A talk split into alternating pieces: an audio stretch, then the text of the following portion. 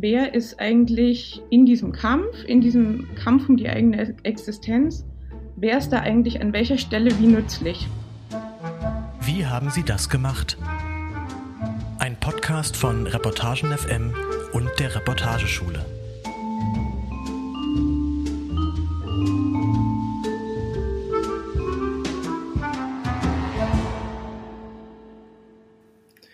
Liebe Hörerinnen, liebe Hörer, herzlich willkommen bei Wie haben Sie das gemacht, dem gemeinsamen Podcast von Reportagen FM und der Reportageschule Reutlingen. Mein heutiger Gast ist Peggy Lose und ähm, Peggy ist freie Journalistin, schreibt unter anderem für die Taz, für die Märkische Oder-Zeitung, ähm, für Neues Deutschland und für andere Medien. Und ähm, heute wollen wir sprechen über ihren Artikel Versteckt im eigenen Land, der am 25. September in der Taz erschienen ist. Es geht darin um Kriegsdienstverweigerer in der Ukraine, ein Thema, über das sonst sehr wenig berichtet wird. Ähm, hi Peggy, schön, dass du da bist. Ja, hallo Florian, freue mich auch. Ähm, magst du vielleicht zuerst mal erklären, wie du auf dieses Thema gekommen bist, Kriegsdienstverweigerer in der Ukraine? Man hört ja eigentlich sehr wenig darüber. Mm, ja, ähm, tatsächlich ist die Redaktion von der Taz, die ich sehr, sehr doll schätze, ähm, mit dem Thema auf mich zugekommen und ähm, weil ich ein paar Monate vorher was äh, aus der Ukraine für die geschrieben hatte und ähm, genau, ich dachte mir dann erst, okay, es ist irgendwie ein sehr deutsches Thema, ne? Also es ist eine sehr deutsche Perspektive, nach, nach Kriegsdienstverweigerern zu fragen, nach Pazifismus jetzt in der Ukraine ähm, seit dem Überfall Russlands. Ähm, und ich war echt erst ein bisschen skeptisch. So.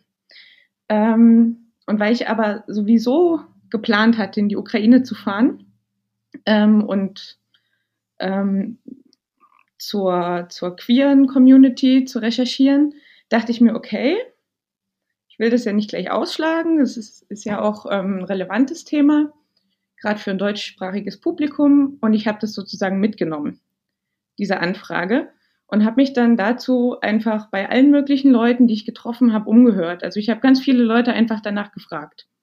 So, Männer, ob sie den kämpfen gehen würden, wenn sie jetzt eingezogen würden oder eine Vorladung bekämen ähm, in das äh, Militäramt. Und am Ende, also schon während, noch, noch während der Recherchen in der Ukraine, ist mir einfach aufgefallen, das wird ganz anders vor Ort diskutiert, als ich das erwartet habe. Es ist viel offener, du kannst viel leichter ähm, mit ganz verschiedenen Menschen darüber sprechen und kriegst wirklich, also das ist ja auch ein allgemeines ähm, Ding, wenn du vor Ort recherchierst. Da kommen wir dann vielleicht später noch zu, aber ähm, es ist einfach alles natürlich viel, viel äh, diverser, als man sich das von außen und von Deutschland aus vorstellt. Und ähm, ich habe gemerkt, das ist einfach ein sehr präsentes Thema, ein sehr relevantes Thema, das auch in ukrainischen Medien besprochen wird, in Social Media diskutiert wird, in Petitionen, in Zeitungsartikeln, in Interviews auch mit hochrangigen Militärs. Ähm, genau, und deswegen habe ich das dann im Endeffekt gemacht und fand es ähm, wichtig und richtig. Und dazu kam, dass ich eben diesen tollen ähm, und so, so vielseitigen Protagonisten gefunden habe, der in dem Artikel vorkommt. Du hast ihn schon angesprochen, äh, Michael Nazar Nazarenko heißt er. Ähm, wie hast du denn es, den gefunden? Also, es ist ein Synonym, ne? Äh, Pseudonym im Artikel. Ah ja, genau. Äh, du nennst auch die Stadt nicht, äh, in der er lebt, äh, weil er eben untergetaucht ist. Der Titel heißt ja auch, deine Geschichte versteckt im eigenen Land. Wie, wie hast du den gefunden? Wie leicht oder wie schwer war es, zu diesem Thema Betroffene zu finden? Na, tatsächlich habe ich ihn gefunden bei einem Interview zu völlig anderen Themen. Also in, in den Menschen, die um ein anderes Interview herum ähm, dabei waren. Und es war einfach total zufällig. Ähm, also wie gesagt, ich habe ja ähm, parallel noch äh, eine, eine Geschichte zur LGBTQ-Community recherchiert. Ähm, und diesem, in diesem Umfeld habe ich ihn einfach getroffen und ähm, habe einfach locker mit ihm, also unabhängig dann von der Interviewsituation, aber so über, über queere Themen geredet, über die Situation und dann habe ich ihn wie eigentlich alle möglichen anderen Leute in der Zeit auch eben danach gefragt, ob er denn kämpfen gehen würde. Ähm, und äh, so sind wir auf das Thema gekommen und dann hat er ganz viel angefangen, ähm, darüber zu sprechen, über seine Beweggründe, warum er das nicht will. Also warum er meint, ähm, dass das für ihn nicht der richtige Weg ist und warum er sich da versucht, eben drum zu drücken, sozusagen, um das mal leicht auszudrücken. Ähm, genau, und dann habe ich später, habe ich eine Weile mit ihm gesprochen und habe ihn halt später gefragt, ob er sich vorstellen könnte, dass äh, ich darüber schreibe. Anonymisiert natürlich, weil das eben nicht legal ist. Das steht ja auch drin. Es ist halt, ähm, ähm, es gibt hohe Strafen darauf. Ähm, vor allem, wenn man sich dann äh, Einberufungsbescheiden entzieht, was, was in seinem Fall nicht, nicht der Fall war, aber ähm, er wollte es ja schon nicht so weit kommen lassen, dass er das machen muss. Und er hat dann total locker eingewilligt und gesagt, na klar, können wir machen und es ist wichtig und äh, es war ihm auch wichtig, dass äh, andere Leute und gerade auch in Deutschland darüber lesen. Mhm. Es ist ja auch wahnsinnig spannend, weil ähm, man liest und hört ja immer nur eigentlich nach wie vor, dass äh, die Leute sehr kämpferisch eingestellt sind, sehr tapfer, sehr stark, äh, dass sie das Land verteidigen wollen, dass sie unbedingt der Ukraine zum Sieg verhelfen wollen. Und diese andere Seite der Medaille, die äh, wurde von Anfang an gar nicht so ähm, berichtet, dass von Kriegsbeginn an Männer das, äh, zwischen 18 und 65 nur in Ausnahmefällen die Ukraine verlassen dürfen zum Beispiel dass die quasi in der Ukraine bleiben mussten und jederzeit einberufen werden können. Also das ist ja schon irgendwie für uns in Mittel- und Westeuropa unvorstellbar eigentlich. Und ähm, wie würdest du den Diskurs in der Ukraine einschätzen? Also du meintest ja, es ist gar nicht so das Tabu, wie man es vielleicht glauben würde. Also dass man da schon relativ offen drüber reden kann. Ähm, wie stehen wir jetzt zu, zu diesen Regeln, die es gibt, ähm, zu dem Ausreiseverbot für die meisten Männer? Wie, wie, wie ist die Situation? Na, also grundsätzlich finde ich, müssen wir trotzdem auch aus einer, einer westeuropäischen, privilegierten, ähm, sehr friedlichen äh, Sicht ein Verständnis dafür haben, dass die Ukraine, die kämpft um ihre Existenz. Ne? Und also in dem Land gilt wegen des äh, russischen Überfalls im Februar gilt das Kriegsrecht. So, also ich finde es erstmal wichtig, sich das vor Augen zu halten und ähm, weil wenn wir hier darüber sprechen, ja, und es werden nicht alle Männer rausgelassen, ähm, das ist eine sehr bequeme Position, das zu kritisieren, aus, also unsere Position. Ne? Ähm, deswegen fand ich das ja eben so äh, vor Ort dann so spannend, dass dieses Thema durchaus wichtig ist und durchaus ähm, besprochen und diskutiert wird aber nicht unbedingt so, dass allen Menschen, die das kritisieren, sofort vorgeworfen wird, dass sie irgendwie nicht wollen, dass die Ukraine gewinnt, sondern es sind Überlegungen, wer ist eigentlich ähm, in diesem Kampf, in diesem Kampf um die eigene Existenz, ähm, wer ist da eigentlich an welcher Stelle wie nützlich? Und es gab ja zum Beispiel, es äh, kommt ja auch in dem Text vor, eine Petition von einem äh, ukrainischen Anwalt, ähm, der eben diese Ausreiseverbote auch aufheben wollte und, und auch überhaupt dieses ähm, manchen willkürlich erscheinende Einberufen kritisiert hat, ähm, weil er zum Beispiel gesagt hat, es ist schlecht für die Wirtschaft im Land, wenn man ähm, wichtige, erfolgreich arbeitende ähm, IT-Leute zum Beispiel einberuft, die vielleicht äh, die Wirtschaft des Landes viel besser ähm, äh, stabilisieren könnten, wenn sie in ihrem Job bleiben würden. Oder wie es im Falle meines Protagonisten ist, dass er eben sehr viel NGO-Arbeit macht, sehr viel Mittel, ähm, Unterstützung, Geld, humanitäre Hilfe, sowohl für Zivilbevölkerung, aber auch eben für ähm, Militäreinheiten organisiert. Ähm, genau. Und diese Diskussion gab es und das fand ich dann spannend. Das ist eben nicht, es ist nicht so schwarz-weiß, ne? Also ähm, wenn du jetzt äh, dagegen bist, selber zu kämpfen, bist du für Russland. Das, das ist es ja nicht.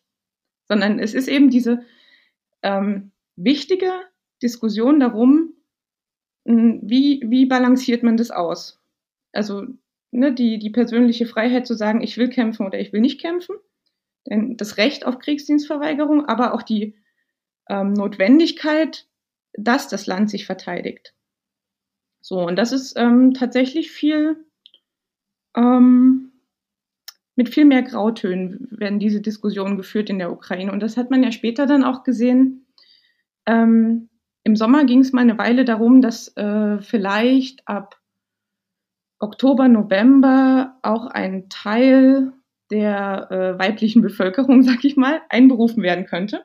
Mit bestimmten Berufen, mit bestimmten Fähigkeiten und Kenntnissen. Ähm, und das wurde ganz schnell dann ähm, abgetan. Das war mal äh, so zwei Monate, war, waren das Diskussionen darum. Und am Ende kam aber raus, dann, dann, dann äh, funktioniert ja im Land nichts mehr. Also wenn alle nur, nur kämpfen, dann ähm, ja, also wie soll dann der, Staat noch funktionieren für die Menschen, ähm, die dann Zivilbevölkerung, die dann noch irgendwo ist. Mhm. Ähm, genau. Okay, und äh, glaubst du, das ist erstmal vom Tisch, diese Diskussion, ob auch ähm, viele Frauen einberufen werden sollen? Oder könnte das schon wieder hervorgeholt werden, ähm, wenn es das sein muss? Na, Pro Prognosen sind immer schwierig. Ne? Ähm, momentan ist es nicht aktuell, das Thema. Hm.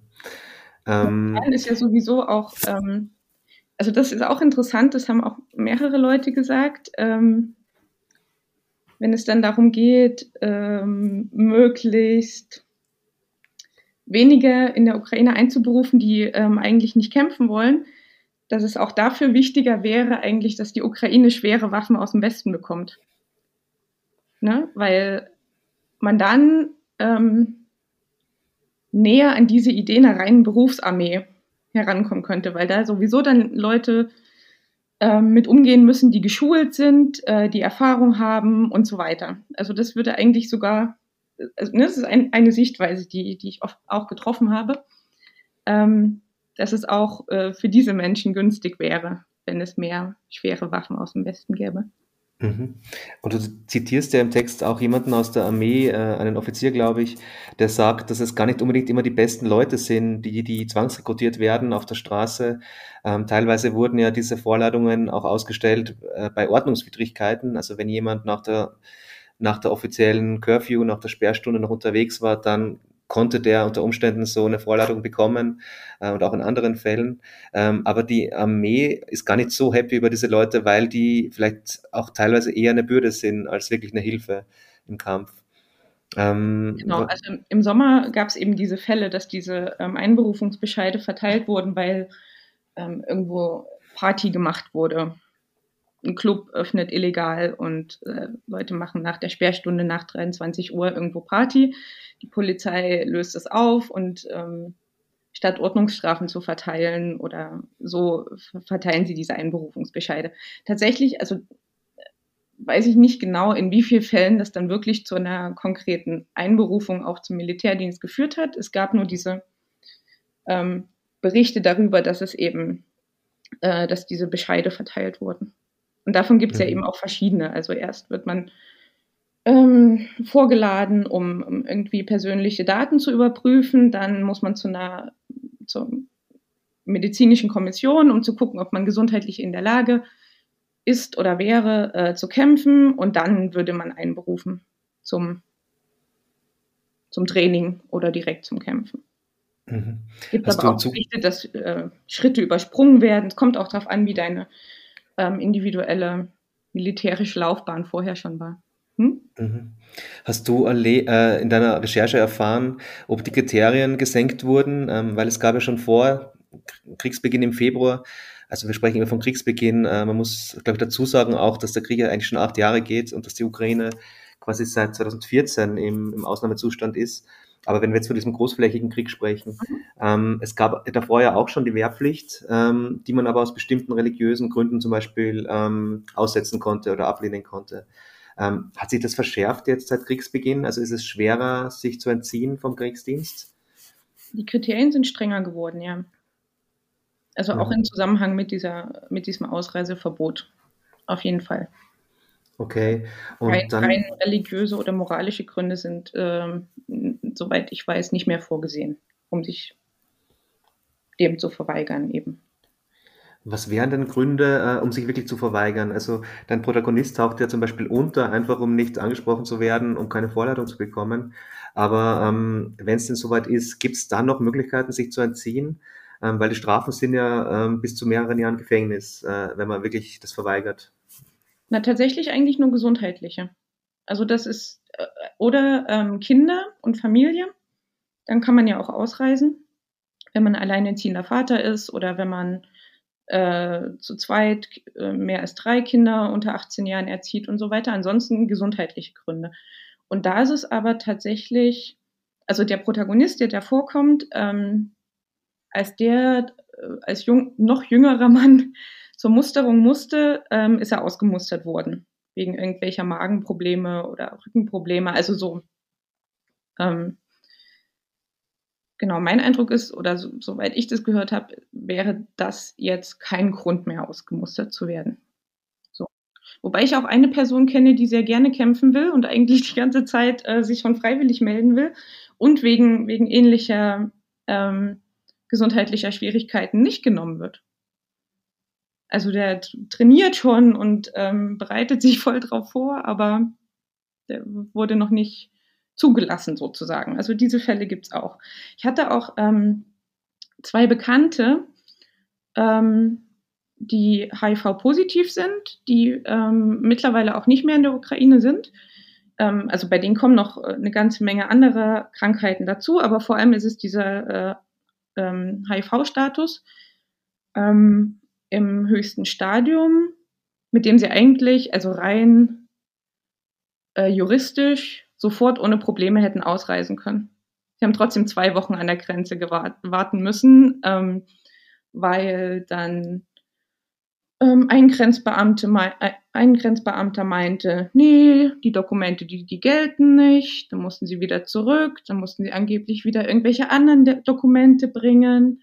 Ähm, andere Grenzbeamte beziehungsweise Soldaten, die vor der Grenze in den ersten Monaten ja kontrolliert haben, äh, haben die Dokumente gar nicht angeguckt und alle männlichen Personen zwischen 18 und 65 direkt umgedreht und zurückgeschickt. Also diese Art von, ähm, das habe ich damals auch aufgeschrieben, die Geschichte für, für Yadu, das Portal. Ähm, also diese Art von, von Willkür und Chaos, ähm, die gab es wenigstens natürlich auch. Gibt es mhm. wahrscheinlich auch immer noch. Also weil es sind ja immer noch Menschen, die an der Grenze stehen. Mhm. Wie sieht es denn mit Korruption aus? Also es gibt ja auch die Möglichkeit für manche ähm, quasi die Ausreise zu erkaufen oder sich zu entziehen ähm, vom, vom Wehrdienst, von der Wehrpflicht, äh, wie du ja schreibst im Text. Geht es für alle oder geht es nur bei den richtigen Beamten? Wie, wie sieht es da aus, wenn man wirklich äh, das Geld hat und zum Beispiel ins Ausland ausreisen will, um nicht kämpfen zu müssen? Es heißt, es machen relativ viele, es werden aber auch relativ viele immer wieder aufgegriffen. Jedenfalls meldet das ähm, der Grenzschutz. Mhm. Ähm, das heißt, es wird schon streng kontrolliert ähm, und die Leute sicher auch bestraft dann. Ja, ja.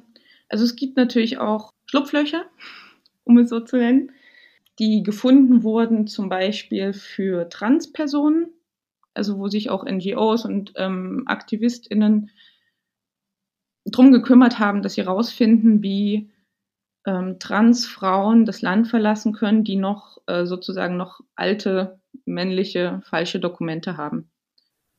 Hat sich, du bist ja viel durchs Land gereist, hat sich ähm, im Lauf des Kriegs äh, irgendwie die Einstellung verändert zum, zum Kämpfen, zum Krieg, zur Armee? Oder ist immer noch dieser sehr starke Kampfgeist da, den, den ich auch erlebt habe am Anfang des Kriegs, ähm, als ich in der Ukraine war? Äh, dass wirklich alle beitragen wollten, ähm, damit die Ukraine gewinnt. Also mein Eindruck ist nicht, dass das nachgelassen hat. Also natürlich ähm, werden die Menschen müde und ähm, die Umstände sind nicht leichter im Winter. Also Stromausfälle, Gasversorgungsausfälle, äh, Wasserausfall, ähm, kein Mobilfunknetz, kein Internet. Das sind, also, ne, das spielt natürlich alles eine große Rolle, auch im Alltag. Und das macht äh, mürbe und müde, ist meine Beobachtung. Mm, aber ich habe nicht das Gefühl, dass das irgendwie dieser Wille oder die Motivation jetzt wirklich zurückgegangen ist.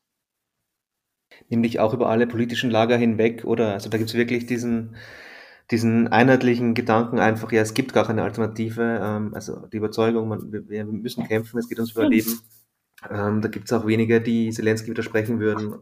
Das ist auf jeden Fall mein Eindruck. Oder? Also selbst, also alle, die, die selbst jetzt ne, kritische Punkte finden, irgendwie die fragen, die tatsächlich fragen, okay, was ist jetzt eigentlich irgendwie ähm, mit den Oligarchen und was ist jetzt mit der Korruption und wie geht es eigentlich irgendwie, wie werden jetzt, ähm, was ist mit so verschiedenen Gerichtsverfahren, die laufen. Ähm, bei aller äh, Kritik, die an, an verschiedenen Dingen weiter besteht, ähm, gibt es für die Menschen, also das ist meine, meine Beobachtung, ne? So von jetzt mehreren Reisen, ähm, Recherchereisen in die Ukraine.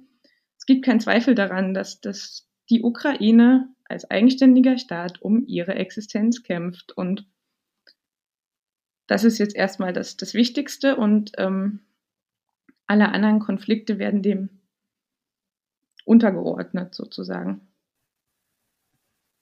Mhm. Du hast ja vorher schon, auch schon diese vielen Grautöne in der ganzen Diskussion um, ums Kämpfen, um den Krieg äh, angesprochen. Wie war es denn bei deinen Protagonisten eigentlich? Äh, der sagt ja zum Beispiel, dass er nicht ausreisen will eigentlich. Er will wirklich im Land bleiben, er will tun, was er tun kann. Gleichzeitig will er aber eben nicht kämpfen, weil er auch sagt, ja, er wäre keine große Bereicherung für die Armee, er ist vielleicht ungeschickt oder, oder nicht gut mit Waffen, wie auch immer.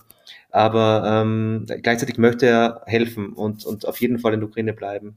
Wie geht der persönlich um mit diesem, hat er Schuldgefühle oder hat er, ähm, ja, was, was, geht, was geht in dem vor? Ähm, also er ist auch noch in der Ukraine und er ist immer noch sehr aktiv in der Ukraine und ähm, ich habe ihn jetzt die, den letzten Monat nicht mehr gesprochen, aber ähm, ich, mein Eindruck war nicht, dass er Schuldgefühle hat, weil er macht ja die ganze Zeit für die Ukraine und er ist die ganze Zeit aktiv und organisiert und engagiert und deswegen war es ja auch notwendig, ihn zu anonymisieren, weil er mit dem Gedanken, er will nicht kämpfen, versteckt er sich sozusagen, aber mit allen seinen anderen Aufgaben ist er eigentlich nicht besonders versteckt. So. Also du meinst, er organisiert Demos, ist dort auch einfach sichtbar Demonstrationen kann man gerade in der Ukraine nicht organisieren, das ist verboten, das Kriegsrecht, also keine großen Menschenansammlungen. Deswegen ähm, die große ähm, politische Kritikform, äh, die es gerade gibt, sind eben diese Petitionen. Ähm, oder natürlich irgendwie Interviews zu geben oder zu publizieren oder Social Media Kampagnen zu machen und sowas, genau. Ähm, und äh, genau, also in diesem Aktivismus ist er auch immer noch aktiv. So. Mhm. Und ich glaube, das sammelt ja auch Spenden äh, ja, für die Armee oder für ja, ja, also schon auch äh, spezielle Militäreinheiten und so, genau. Mhm. Hat der im Freundeskreis vielleicht ähm, mit, äh, mit anderen Meinungen zu tun gehabt oder auch in der Familie, dass, dass zum Beispiel der Vater oder auch ein Freund sagt, ja, aber eigentlich solltest du schon kämpfen, weil es geht um alles. Ähm, ich stelle es mir schon wahnsinnig schwer vor, in so einer Situation halt zu sagen, nee, ich entziehe mich da, ich, ich mache was anderes, was mir wichtig erscheint, aber eben nicht unbedingt das, was vielleicht andere erwarten würden von mir. Hm. Ähm, ich finde, dass dieses ein bisschen ähm, verurteilende, moralisierende Bewerten von persönlichen Entscheidungen passiert gerade ganz viel irgendwie in Social Media, sowohl innerhalb als auch außerhalb der Ukraine. Aber ähm, weswegen ich auch gerne vor Ort recherchiere, ist, dass es eben da im ganz persönlichen Kontakt meinen Beobachtungen nach nicht so krass ist. Ähm, eine Person hat mir mal gesagt, ähm, es gibt im Krieg keine falschen Entscheidungen, keine falschen persönlichen Entscheidungen. Da ging es vor allem ums Ausreisen, nicht Ausreisen, betrifft aber auch Kämpfen, nicht Kämpfen. Ähm, genau, also das sind einfach persönliche Entscheidungen, die vor Ort viel mehr respektiert werden und weniger abgeurteilt werden, als jetzt vielleicht in Social Media oder von Leuten, die ähm, geflohen sind auch, die jetzt ein anderes Verhältnis auch ein bisschen haben zur, äh, zur Lage vor Ort, weil sie nicht die ganze Zeit unter in dieser Kriegssituation sind, sondern vor allem Nachrichten konsumieren und in Kontakt sind vielleicht noch mit Menschen vor Ort, aber trotzdem ist irgendwie mh, hm, die Verarbeitung dessen, was da passiert, ein bisschen anders, ist meine Beobachtung. Ähm, deswegen würde ich sagen, vor Ort werden die auch die Menschen, die sich gegen den Kriegsdienst entscheiden, weniger verurteilt.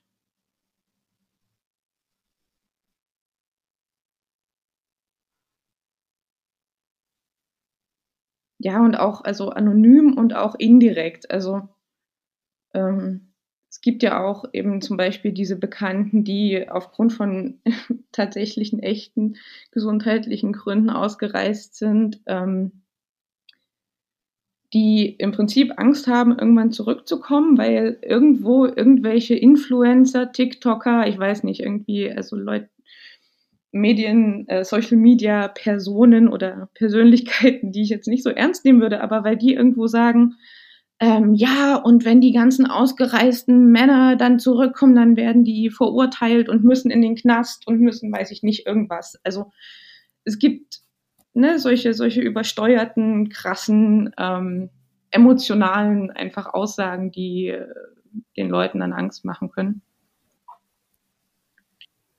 Aber vor allem eben mm, mm. online und irgendwie so komisch indirekt und genau unpersönlich. Hm. Mhm. Aber du meinst wahrscheinlich trotzdem, dass es insgesamt nachrangig ist, ähm, also dass es nicht im Vordergrund steht, kämpft er jetzt oder kämpft er nicht, sondern es geht darum, ähm, ja, tut er was für sein Land, ähm, ist er trotz allem hier, kümmert er sich um Freunde, Familie. Also das Also ist immer noch Allerwichtigste. Also, und das ist ja genau das, was gerade die ukrainische Gesellschaft macht, also was ja das, das große, der große Antrieb ist. Alle kümmern, also es kümmern sich natürlich nicht alle um alle, es sind auch nicht alle immer gut drauf und ähm, nicht immer alle in jeder Situation hilfsbereit, klar, aber das ist genau gerade das, was in der Ukraine passiert. Ähm, du warst ja lang unterwegs, auch in vielen Teilen des Landes. Wie, welche Rolle spielt eigentlich dieses ständige ähm, Kämpfen und, und auch Sterben in der Gesellschaft? Also es gibt ja wohl kaum eine Familie, wo, wo nicht irgendjemand jemanden kennt, der vielleicht gestorben ist oder verletzt worden ist. Man kann sich ja in Mitteleuropa gar nicht mehr vorstellen, aber wie, wie, wie ist es? Also was, wie ist die Stimmung, wie ist die Atmosphäre? Ähm, weil ich habe so erlebt, dass trotz allem der Alltag ja auch weitergeht in den großen Städten und auch am Land. Ähm, diese komische Gleichzeitigkeit der Dinge. Also Leute sterben ein paar hundert Kilometer weiter entfernt. Es gibt Begräbnisse fast jeden Tag in den großen Städten ähm, von, von Gefallenen. Und gleichzeitig geht der Alltag weiter. Wie hast du das erlebt, diese Gegensätze, diese, diese Stimmung vor Ort? Ja, im Idealfall würdest du die Frage eigentlich besser jemandem, äh, einer journalistischen Kollegin in der Ukraine stellen, die die ganze Zeit da ist. Ähm, es ist einfach ein Riesenschmerz. Also ähm, klar gibt es irgendwie so eine Art von Alltag und, und ähm, auch eine Freude irgendwie darüber, ein bisschen Alltag zu haben oder ähm, sich mal für ein paar Stunden irgendwie eine, eine gute Zeit zu machen, einen Kaffee zu trinken irgendwo oder gar zu einem Konzert oder zu einer Lesung zu gehen oder solchen oder ins Museum oder so. Ähm, aber gerade diese, diese Momente sind ja auch so super krass wertvoll, weil eben die ganze Zeit dabei ist, dass das im nächsten Moment vorbei sein kann. Und das ist für viele schon in irgendeinem Moment vorbei war oder vorbei gewesen ist und dass viele nicht mehr, nicht mehr dabei sind. Das ist echt, es ist ein, einfach ein sehr großer Schmerz und eine sehr große Sorge. Die, glaube ich, aber auf der anderen Seite natürlich auch wieder irgendwie motiviert, ne? Motiviert zur Verteidigung und motiviert weiter zu helfen, äh, motiviert weiter zu spenden, Spenden zu sammeln. Ähm, genau. Hilfe zu transportieren und so weiter. Mhm. Was mich noch interessieren würde, ist, äh, wie du auf die deutsche Debatte blickst. Ähm, hatte das Gefühl, es sind eigentlich immer dieselben Themen, die bei uns ähm, ähm, diskutiert werden, von, von Waffenlieferungen, von irgendwie ähm, bei ganz links und ganz rechts Forderungen, jetzt irgendwie sofort alle Kampfhandlungen einzustellen und äh, irgendeinen besser schlechten Frieden äh, zu schließen als gar keinen äh, und so weiter. Ähm, wie, wie würdest du das äh, einschätzen, die, die Diskussion, äh, die momentan stattfindet? Naja, also ein bisschen habe ich es ja schon anklingen lassen am Anfang. Ich finde es eine sehr, äh, sehr bequeme Diskussion und eine sehr privilegierte. Es ist so ein bisschen ähm, eine Diskussion, die ähm, das Thema eigentlich abwehrt, finde ich.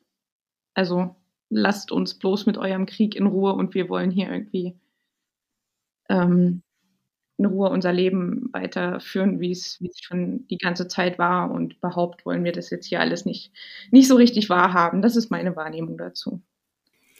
Ähm, Gab es diese Zeitenwende, die politisch verkündet wurde, deiner Meinung nach? Oder müsste da noch viel mehr passieren, ähm, um wirklich die Ukraine äh, vollends zu unterstützen?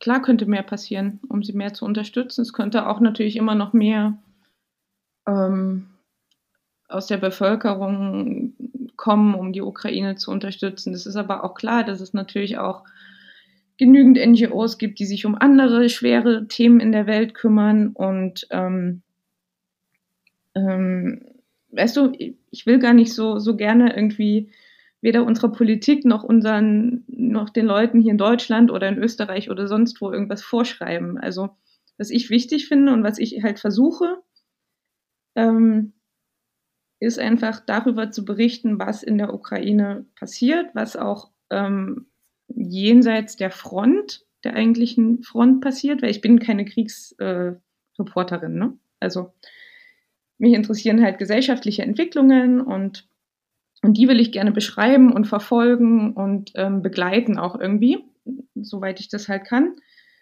Ähm, und ich habe gemerkt, ich habe jetzt später äh, auch für die Taz noch eine Recherche gemacht zu diesen Montagsdemos hier in Frankfurt-Oder.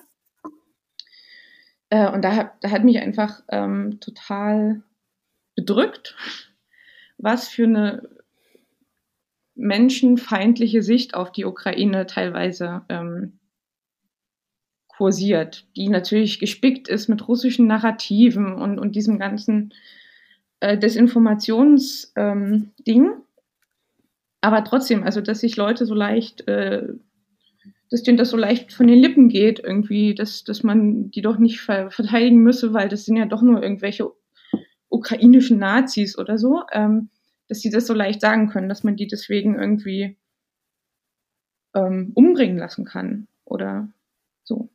Und das finde ich, finde ich ähm, krass und ich hoffe, dass es mit irgendwie ähm, ja, mit mehr, mehr ruhigerer, beschreibender ähm, Berichterstattung, dass vielleicht äh, ein, zwei Leute davon merken, dass das irgendwie ähm, daneben ist, so ähm, Menschen in der Ukraine so zu dehumanisieren, wie man so schön sagt.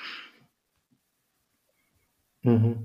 Sind es dann die jeweiligen Ränder, würdest du sagen, oder ist das wirklich äh, teilweise in der Mitte der Gesellschaft, diese, diese eigenartigen äh, Bilder über Russland, über die USA vielleicht, die an, angeblich den Krieg provoziert haben, äh, was, was natürlich Blödsinn ist. Aber ähm, wie, wie, wie groß ist das Problem oder wie sind diese Gruppen? Na, zum Glück, ich würde sagen, sie, sie sind zum Glück nicht, nicht allzu groß, aber diese Tendenz, so zu denken oder ähm, sich das so bequem zurechtzulegen, weil es eben den Krieg dann auch wieder von uns weg, ähm, weghalten würde. Ähm, diese Tendenz, die gibt es schon irgendwie ziemlich verbreitet, finde ich. Und das finde ich nicht so, ja, also finde ich ein bisschen gruselig. Und so. hm. Dann vielleicht noch ein anderes Thema. Ähm, was sind deine nächsten Geschichten? Ähm, fährst du demnächst wieder in die Ukraine? Ähm, hast du schon was geplant? Äh, eine neue Recherche, eine neue Reportage? Ähm, ich fahre tatsächlich ähm, natürlich wieder in die Ukraine in den nächsten Monaten und ich bereite das gerade vor.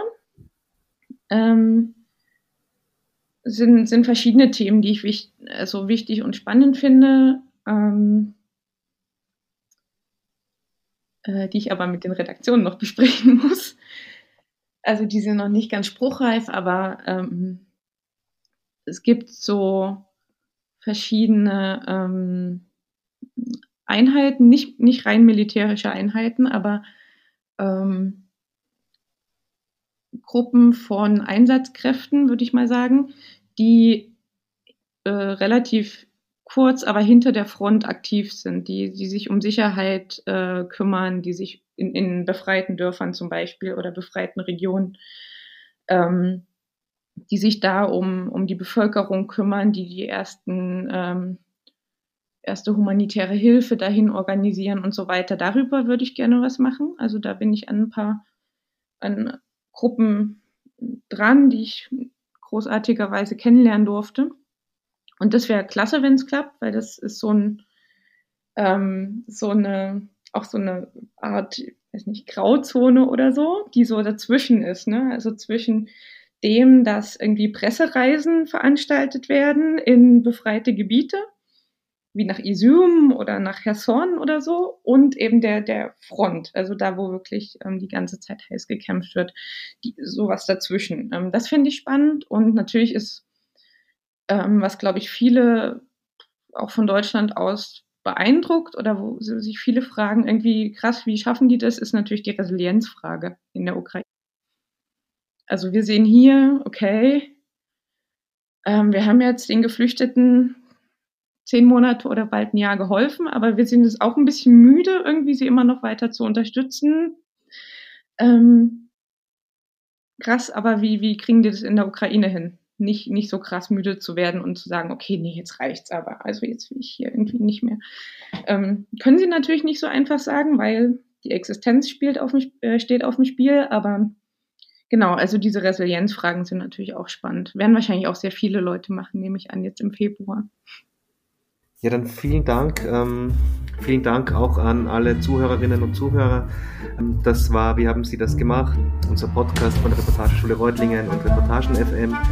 Wenn es Ihnen euch gefallen hat, ähm, gebt gerne Likes, teilt äh, den Podcast.